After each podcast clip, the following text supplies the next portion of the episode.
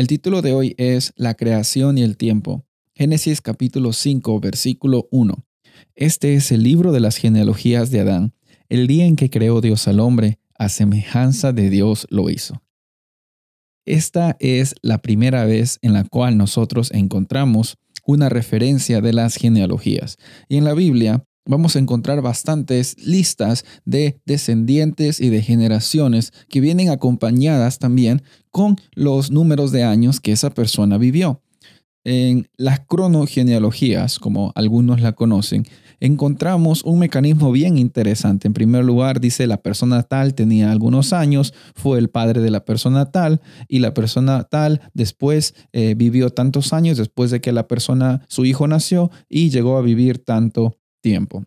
En este sistema eh, podemos dejar, eh, despejar las dudas, en otras palabras, sí, despejar las dudas, para que sepamos y tengamos una idea muy, muy cerca a lo que realmente sucedió en las diferentes generaciones y en la historia de nuestra humanidad. Podemos hacer, hay bastantes personas que, eh, estudiosos de la Biblia, que se encargan de tratar de tener una cronología acertada. Y la Biblia, si bien es cierto, no es un libro de historia, nos ayuda a tener bastantes marcadores históricos para saber cómo es que Dios se involucra de diversas formas con su humanidad. ¿Y por qué es importante para ti saber esto? Bueno, en primer lugar, como leímos en el versículo, en el versículo 1, dice aquí que Dios creó al hombre a semejanza de Dios lo hizo. Pasaban las generaciones, pasaba el tiempo, pero lo que nunca pasaba era la presencia de Dios queriendo siempre alcanzar al ser humano. Sabes, el tiempo puede pasar, la tecnología puede avanzar, nos podemos hacer más viejitos cuando el tiempo pasa. A veces cuando estamos jóvenes pensamos que vamos a vivir para siempre. Sin embargo, si hay algo que nunca pasa, es la realidad de que Dios siempre estuvo allí, siempre está allí y siempre estará allí para ti y para mí. Entonces, las cronogenealogías no solo son versículos que tenemos que leer y sacarnos y, por, por encima decir, ya lo leí cuando haces tu año bíblico, cuando lees la Biblia en un año, no. Son versículos que nos ayudan a entender que pasaban generaciones de personas, que pasaban luchas que ellos estaban viviendo.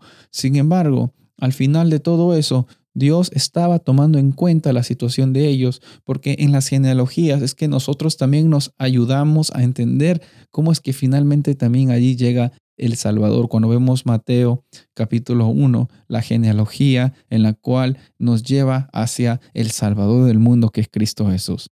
¿Por qué es importante esto? Es porque, como vimos otra vez en el versículo 1, Dios creó al hombre. Dios te creó a ti. Dios me creó a mí somos semejanza de Dios. Entonces la, la creación y el Génesis no solo es un, un evento grande y magnífico, es un evento singular, porque Dios ha estado pensando en ti y en mí. Y lo más importante, Dios no solo ha pensado en crearte, Dios también ha pensado en darte un propósito en esta vida. No simplemente vivir levantándote, trabajando, trayendo comida a la casa, yéndote a dormir de nuevo, teniendo hobbies o viajando a algún lado. No, tú tienes un propósito mucho más grande que el que tú piensas que tienes originalmente.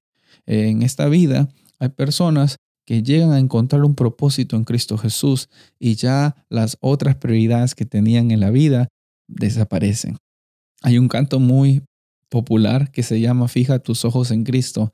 Y es muy cierto, porque cuando tú pones tus ojos en Cristo Jesús, las otras cosas que parecían importantes en algún momento se desvanecen. Sin valor tendrán a la luz del glorioso Jesús. Y me encanta esa, ah, esa transición, porque aquí en las cronogenealogías y en el tiempo que transcurre en los eventos históricos de la Biblia, nosotros encontramos que han habido luchas, que han habido victorias, que han habido bendiciones, que han habido caídas, pero siempre ha habido también allí un Dios dispuesto a estar con la humanidad. Y ese mismo Dios quiere estar contigo en esta mañana. Ese mismo Dios anhela tener esa relación personal, intencional y una relación de salvación que solo Él te puede dar. Soy el pastor Rubén Casabona y deseo que tengas un día bendecido.